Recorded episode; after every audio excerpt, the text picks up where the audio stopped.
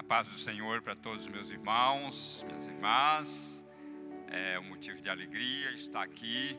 Eu acredito que não existe ninguém que é chamado por Deus para essa tarefa que não goste de fazer. Uma vez eu perguntei a um pregador: Você gosta de pregar? Ele falou: Rapaz, é a coisa que eu mais gosto de fazer é pregar. E ele disse: Quando eu chego final de semana que eu vou e prego, eu me sinto realizado.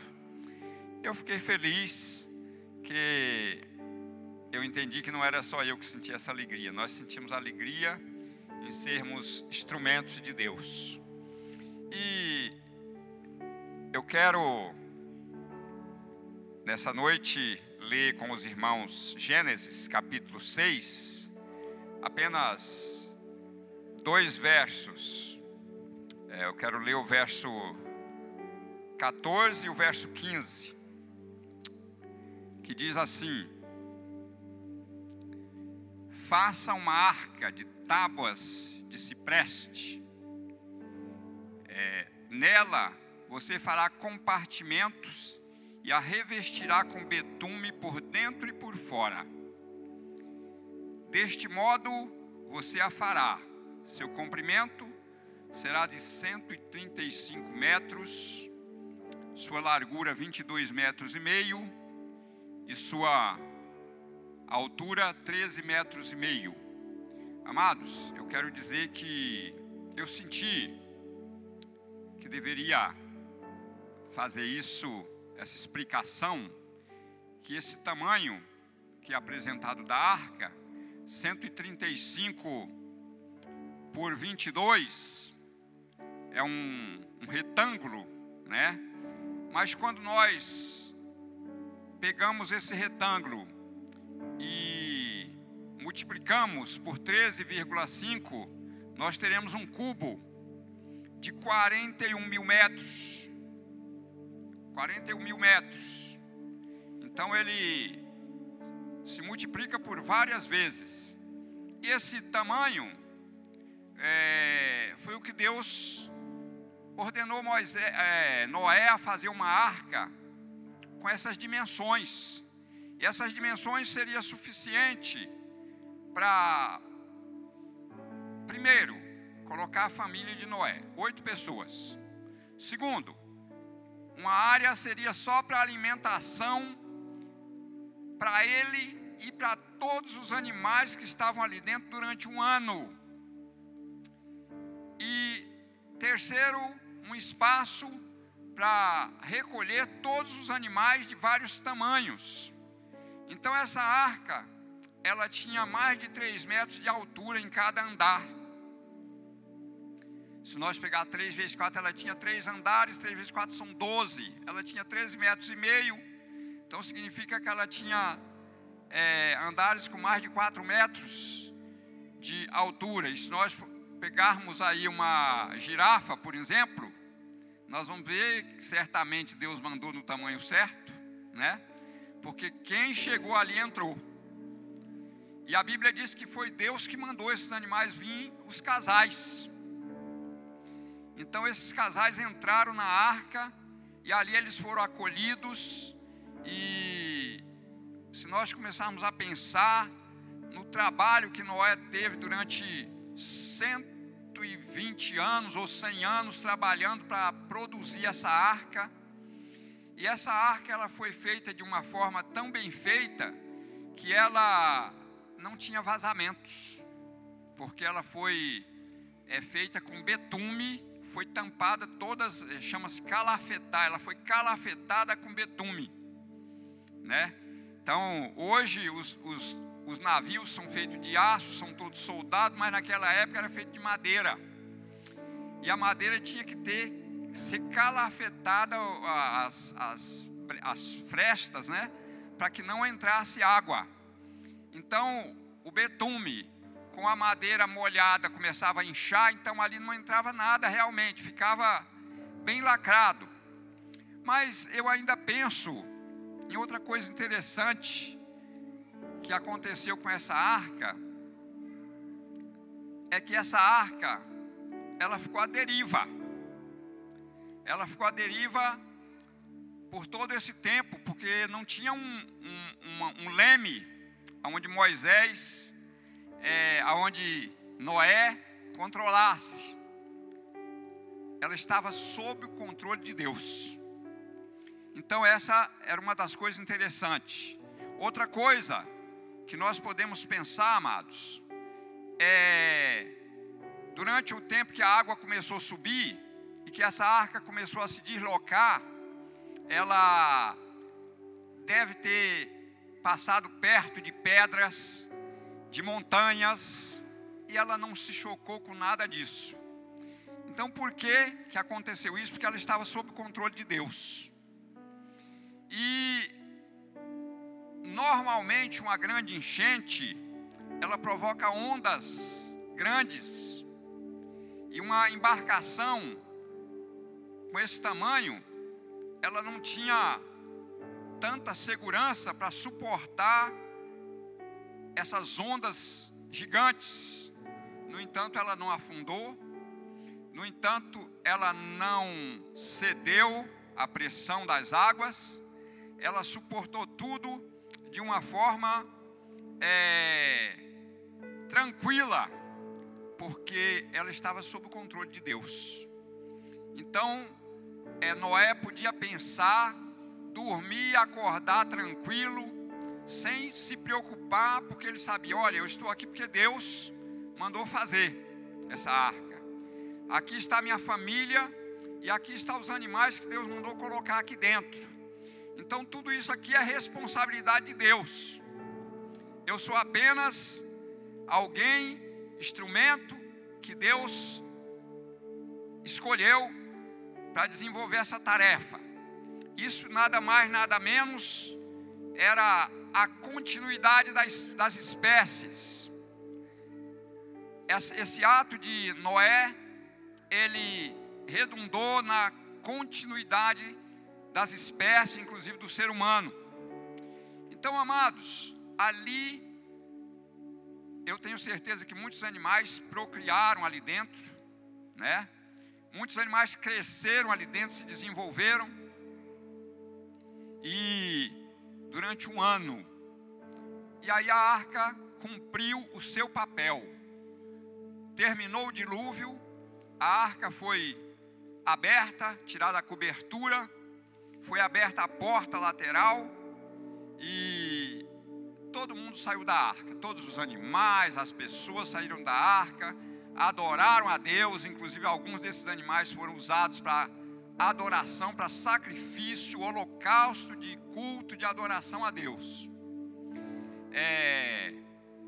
E aí, amados, eu vou mais para frente e eu chego em Êxodo, no capítulo 25 até o capítulo 31, eu vou encontrar uma outra construção.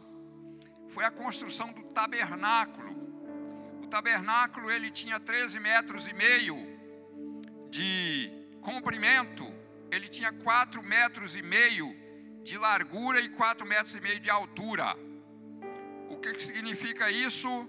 Num tamanho de 274 metros cúbicos. É... E isso aí era um lugar de adoração a Deus, onde as pessoas chegavam e a maioria ficava de fora, porque ele não era suficiente para acolher todo mundo. Então as pessoas ficavam do lado de fora. Eu me lembro que quando Zacarias chegou e entrou para oferecer o incenso, e que ele teve a visão do anjo, disse que as pessoas estavam tudo lá do lado de fora orando, e preocupada porque Zacarias não saía. Mas como a vestimenta de Zacarias, ela tinha umas sinetas, que se ele, se ele tivesse se movimentando, aqueles sininhos estavam balançando, e por isso as pessoas sabiam, ele não morreu, ele está vivo. Só que Zacarias demorou ali mais do, do que o esperado, do que o de costume, e quando ele saiu, saiu mudo. Ele não conseguia falar porque ele tinha tido uma visão, aonde um anjo deu para ele a maior notícia da sua vida porque Deus sabia que Zacarias tinha pedido muitos anos um filho a Deus. E Zacarias, eu não sei se ele ainda tinha esperança de ser pai, mas aí o anjo chegou para ele e falou assim: Você vai ser pai. Sua mulher vai ficar grávida, vai ter um filho, e o nome dele vai ser João. E aí é, vem uma, uma situação interessante, porque Zacarias, diante dessa colocação do anjo, ele falou assim: Mas como que eu posso entender isso se eu sou velho e minha mulher também? E aí, a resposta de Deus seria o seguinte: Mas você não pediu. Você não pediu? Por que, que você está duvidando? Então o anjo falou assim: Então você vai ficar mudo, porque você não creu. E ele ficou mudo até que nasceu o filho. Eu vou mais para frente. Então, na realidade, o tabernáculo era apenas um lugar de adoração. E Moisés falava com Deus ali no tabernáculo. E quando Moisés chegava ali, Deus se manifestava, as pessoas viam a manifestação de Deus, que uma coluna de nuvem descia sobre o tabernáculo, quando Moisés estava falando com Deus. Então era visível.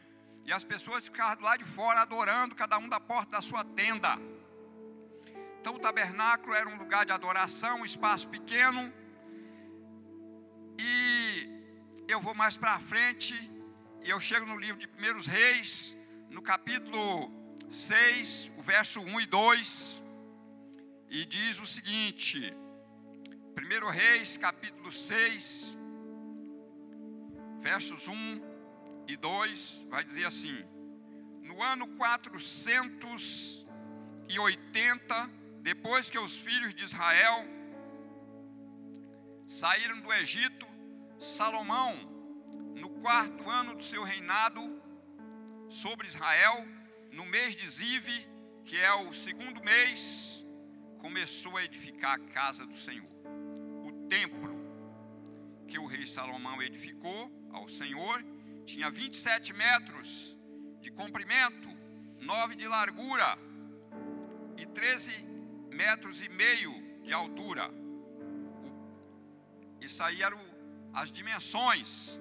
E se levarmos ao cubo, vamos ter 3.280 metros cúbicos. É, isso significa que esse espaço abrigava pessoas ali dentro, só que com restrições, não era todo mundo que entrava ali dentro. Então, por isso, um espaço pequeno, o espaço do templo de Salomão. E Salomão, quando ele orou, tanto em 1 Reis como em 2 Crônicas, capítulo 6, ele orou dizendo a Deus: Deus, eu fiz um templo para o Senhor habitar. Mas aí ele fala assim: Mas se os céus não conseguem te conter, quem sou eu para edificar um templo para você, Deus? Esse templo é apenas para queimar incenso e oferecer sacrifícios ao Senhor. Então ele viu ali as suas limitações, mas ele viu também que, por exemplo, na dedicação do templo, é, todo Israel estava presente e o templo não era suficiente para receber todas as pessoas e todo mundo ficou do lado de fora. Diz que era uma grande multidão. É, só que ali eles estavam dominados pela presença de Deus de uma forma muito grande, aonde é, quando Salomão acabou de orar e fazer o, a consagração do templo a Deus, diz que a glória do Senhor encheu o templo de forma que os sacerdotes não conseguiam ficar, entrar dentro do templo, porque a glória do Senhor tomou conta daquele lugar. E mas eu vejo um espaço limitado de apenas 3.280 metros cúbicos, com três andares, aonde pessoas poderiam entrar para adorar a Deus.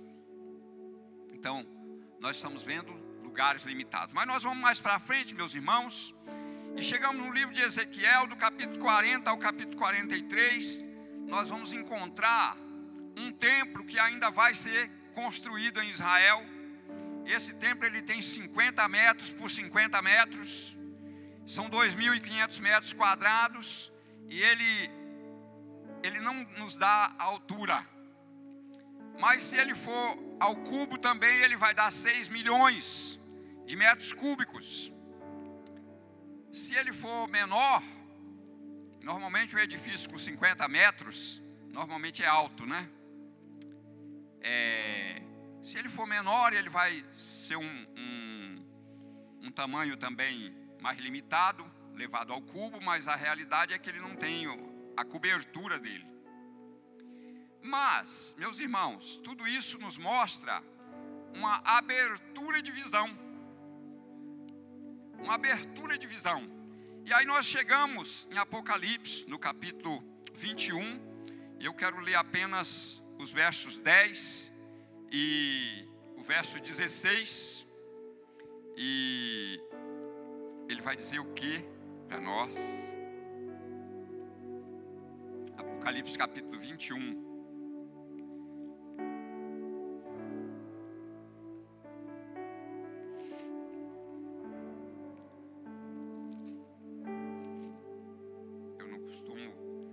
ficar abrindo a Bíblia porque eu não gosto de perder tempo, né? Mas hoje eu achei que deveria fazer isso. E ele me levou no espírito a uma grande e elevada montanha e me mostrou. Aqui está em NVI, eu não estou lendo no NVI porque a minha Bíblia NVI tem a letra muito pequena para a minha situação no presente momento. É... E me mostrou a cidade santa, Jerusalém que descia do céu da parte de Deus. É, eu vou lá no verso 16, e ele vai dizer o seguinte: a cidade tinha a forma de um quadrado, de comprimento e largura iguais, e mediu a cidade com a vara e tinha 12 mil. Aqui essa medida é diferente, 12 mil, 12 mil estádios, né? Mas na realidade, essa cidade ela tinha 2.200 quilômetros de comprimento, largura e altura, elevada ao cubo dá aproximadamente 24 trilhões de metros cúbicos. Então nós vamos ter aí, meus amados, uma visão de algo que cresceu, que se desenvolveu. Porque Deus está dizendo o seguinte: tudo que nós fomos olhando até chegar em Apocalipse, nós fomos passando por visões é, que foram se abrindo para mostrar o plano de Deus para a humanidade. Então, o plano de Deus não era salvar a nação de Israel como eles achavam quando Pedro chegou em Atos capítulo 10, Pedro chegou em. Foi mandado chamar por Cornélio, um gentil, e Pedro só foi porque teve uma visão de Deus, onde Deus falou para ele: não faça comum e imundo aquilo que, o, que Deus purificou. E Pedro entendeu isso e foi até lá. E quando ele chegou ali, ele encontrou uma casa cheia de gente, porque Cornélio convidou seus amigos mais chegados. E quando Pedro começou a pregar a palavra naquele lugar, diz que o Espírito de Deus foi derramado naquele lugar, as pessoas começaram a glorificar a Deus, começaram a, começaram a falar em línguas, e houve um derramado Espírito naquele lugar, e as pessoas foram transformadas pelo poder de Deus, e Pedro falou assim: tem como negar o batismo a essas pessoas que, como nós, também receberam o Espírito? E aquelas pessoas foram batizadas, e ali caiu uma grande barreira, que era a união entre gentios e judeus. Pedro conseguiu se alimentar junto com aquelas pessoas, conseguiu batizar aquelas pessoas e ficar na casa deles. Então, meus amados, o que é que nós temos hoje? Passando por essas etapas, nós temos uma abertura que nós muitas vezes não entendemos. Muitos de nós ainda parece que estamos vivendo um passado distante na vida espiritual. Eu estou na igreja, mas eu não tenho ideia da dimensão, do tamanho é, do amor de Deus pela humanidade. Então, por isso, eu não me preocupo em falar do amor de Deus para as pessoas. Eu acho que eu não tenho o dom de falar para essas pessoas do amor de Jesus. Eu acho que isso é tarefa de outros, é tarefa dos pastores. E então eu vou deixando as coisas passar, mas eu quero dizer para você que é a falta de visão. Então, eu quero dizer, meus irmãos, que Deus nos deu essa abertura e junto com essa abertura oportunidades para nós falarmos do seu amor para as pessoas que estão em nossa volta. Eu não preciso ser eloquente para falar para o meu vizinho. Eu não preciso é, ter uma voz bonita. Eu apenas preciso falar para ele que Jesus o ama e pode transformá-lo. É, eu conversando com a irmã Andresa, e ela falou, pastor, já estou trabalhando com um casalzinho ali que na próxima domingo nós já vamos trazê-lo para a igreja. Então, para que, que Deus me coloca do lado de outras pessoas? Para trabalhar, para conversar, para ser vizinho.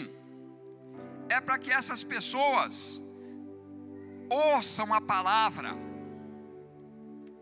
e muitas vezes, meus amados, nós somos capazes de morar em um determinado lugar e ninguém saber que somos crentes. Hoje, existem umas situações interessantes. Eu não preciso mais carregar a Bíblia. Está aqui no celular.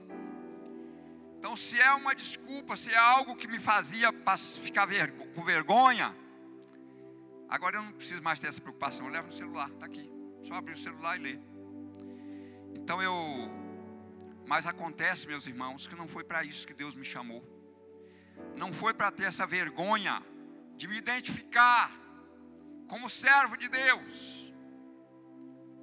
É, apesar de muitas vezes sermos confrontados por pessoas que são inimigas, diz a Bíblia, são inimigas da cruz de Cristo. Isso para mim não pode ser um problema. Pelo contrário, eu tenho que entender que essa pessoa, com toda a sua oposição, Jesus morreu por ela. Então eu não posso negar ou me furtar a falar com essa pessoa que Jesus ama a reação não deve ser um problema para mim, sabe? Me preocupar com, com a maneira como essa pessoa vai reagir. Às vezes, amados, nós encontramos uma pessoa, nossa, esse daí é muito mal encarado, é muito esquisito, e é perigoso até me agredir. E não, aquela pessoa está carente, está precisando de ouvir a palavra, e aquela aquele semblante fechado é tristeza por alguma dor. E às vezes, quando vamos falar com essa pessoa, nos surpreendemos. Me lembro, conheci em Curitiba um rapaz muito devasso. E aquele rapaz era um. Ele trabalhava no lugar onde eu morava. E ele criava muitas situações ali. E um dia eu senti que eu tinha que falar de Jesus para aquele rapaz. E eu saí correndo, procurando ele. E eu falei assim: eu preciso falar com ele hoje, agora. E quando eu cheguei, que eu falei: Jesus te ama, ele começou a chorar. Porque na verdade, tudo aquilo que ele fazia era porque não, não existia paz, faltava paz no seu coração. E a falta de paz, ela nos leva a criar situações muitas vezes constrangedoras. Mas aqueles que foram chamados por, pelo Senhor para anunciar as boas novas, foram chamados exatamente para resolver essas situações.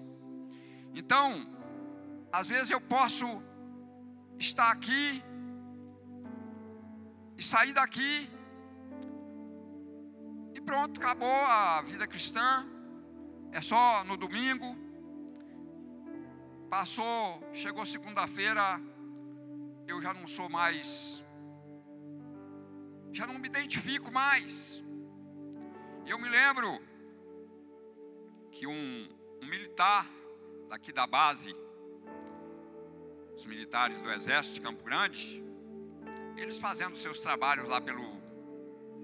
Eles estavam lá numa fazenda do, do dono da, do SBT aqui, da rede do SBT aqui no Mato Grosso do Sul. E ele era um sargento, mas toda noite ele pregava a palavra de Deus para os seus comandados ali. E um dia lá chegou o dono do canal aqui de televisão. E ele foi lá e começou a ouvir. E ele ficou maravilhado com aquilo. Talvez a primeira oportunidade que aquele homem teve de ouvir a palavra. E aí ele procurou aquele sargento falou: Mas rapaz, que coisa linda isso aí. E o sargento falou: Mas você tem uma pessoa lá dentro do seu, do seu estabelecimento que é crente. Quem é? E ele falou quem era. Era o Maurício Picarelli, né? Maurício na época estava começando. E ele falou assim: Maurício vai me pagar. Porque Maurício nunca falou isso para mim.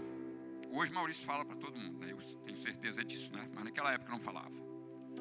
É, estava começando. E muitas vezes, amados, o nosso começo ele é tímido. Mas Deus é especialista em libertar os tímidos. Dentro do reino, eu não posso viver uma vida de timidez, me escondendo do Evangelho me escondendo de me identificar como servo de Deus, porque isso, os resultados são muito grandes. Eu conheci o pastor Luiz, Luiz Carlos Gomes, em Curitiba, congreguei com ele, trabalhei junto com ele, meu grande amigo, ele, a esposa, os filhos, e o sogro dele, seu Prudêncio, um gaúcho, um homem muito simples. Ele falava para mim, rapaz, eu não consigo entender meu sogro. Não tem lugar que meu sogro chegue que ele não consiga pregar para qualquer pessoa que ele encontrar ali. Ele já vai chegando, já começa a falar alguma coisa, e daqui a pouco o evangelho está sendo anunciado ali. Então, é, nós somos, meus irmãos, pontos convergentes para Jesus. Nós atraímos as pessoas para Jesus. É, então, aonde você está, lembre-se o que Jesus falou. Ele disse assim: Eu, quando for levantado da terra, todos atrairei a mim. Mas como se o Senhor já foi levantado, não é através de você, que eu vou atrair outras pessoas. Então Jesus está dizendo o seguinte: você, meu filho, é um ponto de atração para as pessoas que não me conhecem. Então, amado, você foi chamado para ter essa visão de abertura de Deus para as pessoas. Então eu fui chamado para anunciar as boas novas. E a Bíblia diz que é para tirar as pessoas das trevas para a maravilhosa luz de Jesus.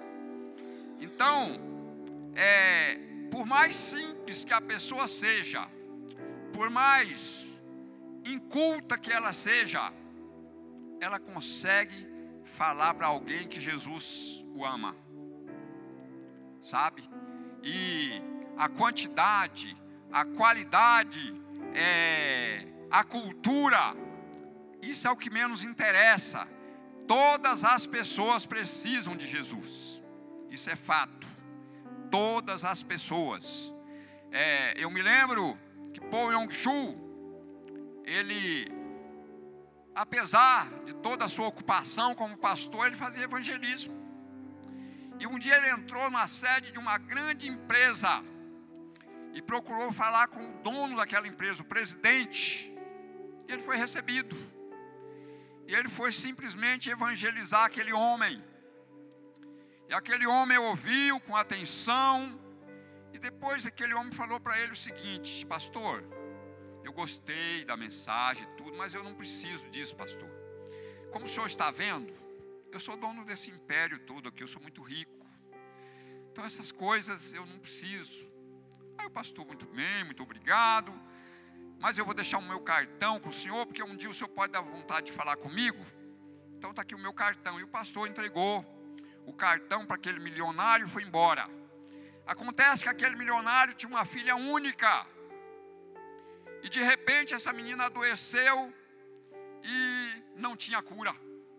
Os médicos da Coreia do Sul não eram suficiente capazes de curá-la. E a vida dela estava por um fio, e aí ele se lembrou, o pastor. Então ele entendeu que apesar de tudo o que ele tinha, ele precisava de Deus. Então, todas as pessoas, meus amados, elas precisam do amor de Deus. E nós fomos chamados para ser o transmissor desse amor. Então, eu fico olhando igrejas, irmãos, que têm uma facilidade de se estabelecer em lugares simples. E elas se estabelecem ali, e daqui a pouco, por que, que ela se estabeleceu ali? Porque chegou um homem ali que conseguiu falar a língua daquelas pessoas, às vezes pessoas simples e pessoas incultas, e ele começou um trabalho ali e às vezes ele saiu dali, deixou aquele trabalho iniciado e outros deram continuidade. Esse trabalho se desenvolveu e hoje tem uma grande igreja naquele lugar. É, eu ouvi um testemunho do pastor Paulo, não sei, creio que já seja falecido já, foi pastor da igreja da Assembleia de Deus aqui da, da Afonso Pena. Mas antes, ele começou o seu ministério lá numa cidadezinha do interior. E lá nesse lugar era muito difícil, as pessoas eram fechadas e ele batalhou, pregava o evangelho e as pessoas não se convertiam. E um dia chegou um, um fazendeiro ali, um cidadão, com uma arma, falou assim: Pastor, o negócio é o seguinte: os passarinhos estão acabando com o meu, meu arrozal, e eu vim aqui para o senhor ir lá orar para espantar esses passarinhos.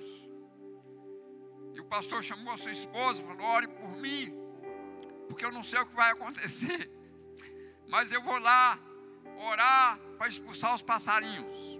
Ele disse: quando ele chegou ali, a proposta não era das melhores.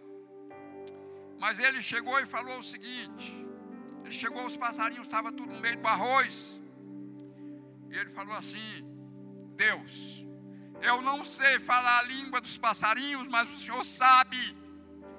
Então, eu peço que mande esses passarinhos embora.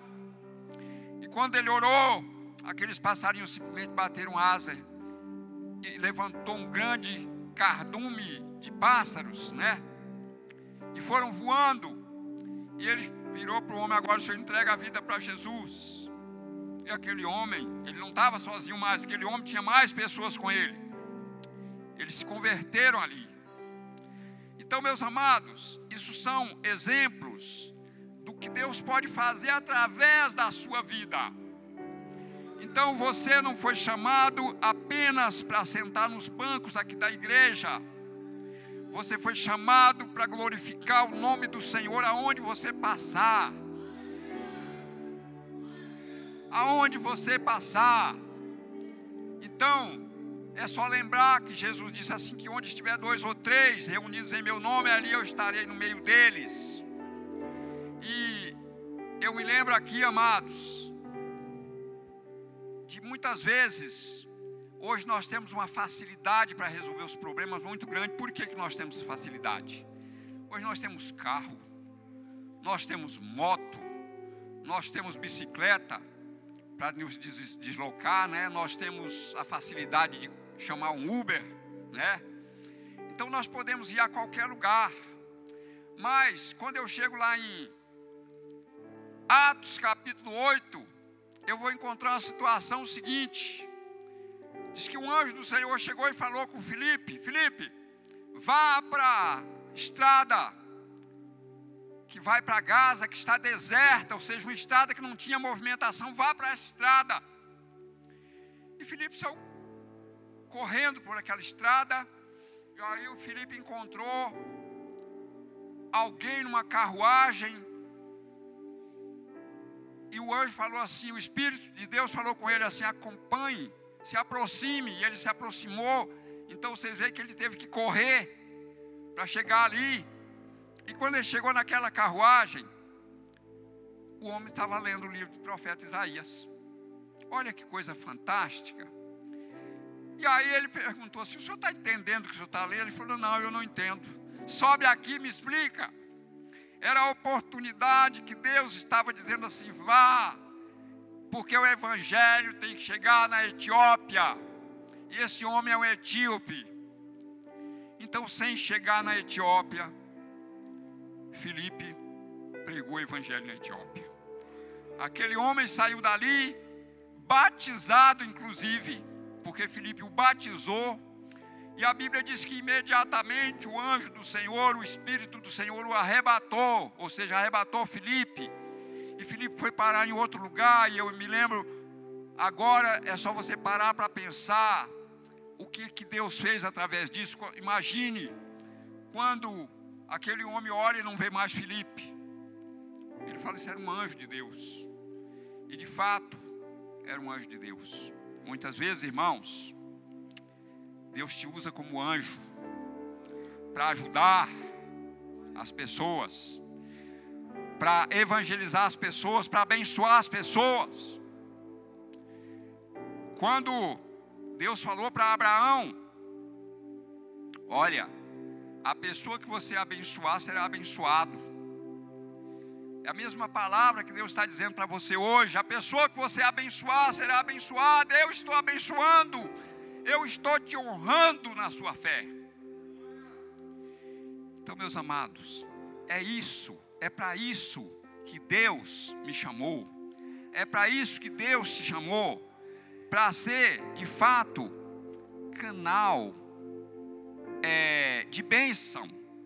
Eu me lembro que alguns anos atrás eu peguei um livro chamado Poder através da oração. E esse livro ele dizia o seguinte: olha, um, um pregador da palavra de Deus é como um, um canal de ouro que Deus usa para transmitir a sua palavra. Então, por isso, esse canal ele tem que estar tá sem nenhuma obstrução. Ele tem que estar tá limpo, ele tá desentupido, para que possa fluir através desse canal a palavra de Deus. Então, meus amados, eu preciso estar disponível e não permitir que nada desse mundo venha obstruir os canais pelos quais a palavra de Deus pode fluir através da minha vida, através da sua vida. E é isso que é o plano de Deus para nós. Então, quando Deus me mostra uma abertura é, da visão espiritual, é exatamente para que eu entenda que o céu tem espaço para todo mundo e que para chegar muita gente lá eu preciso também fazer alguma coisa. Né? E Jesus disse em João capítulo 14 o que? Na casa de meu pai há muitas moradas. E eu vou preparar lugar. E quando eu for preparar lugar, eu vou voltar para buscar as pessoas que estão preparadas para ir para esse lugar. Então, meus amados, essa é a palavra de Deus nessa noite para nós. Então, é essa essa maneira de espaços ao cubo significa espaço onde tem lugar de acolher. Então a cidade santa, ela tem espaço para ser preenchido, porque ela é muito grande. Ela é muito grande. Então Jesus disse: Na casa de meu pai há muitas moradas. Muitas moradas. E eu preciso levar alguém para lá, você precisa levar alguém. Então, é, na realidade, os galardões vêm através desse trabalho. Quando você chegar e ouvir aquela palavra que Jesus disse: Vinde bendito do meu Pai, possuir por herança o reino que está preparado para você desde a fundação do mundo. E Jesus disse mais, a parábola dos talentos, Diz que alguém chegou, recebeu cinco talentos, e o dono dos talentos viajou, foi embora. Demorar voltar.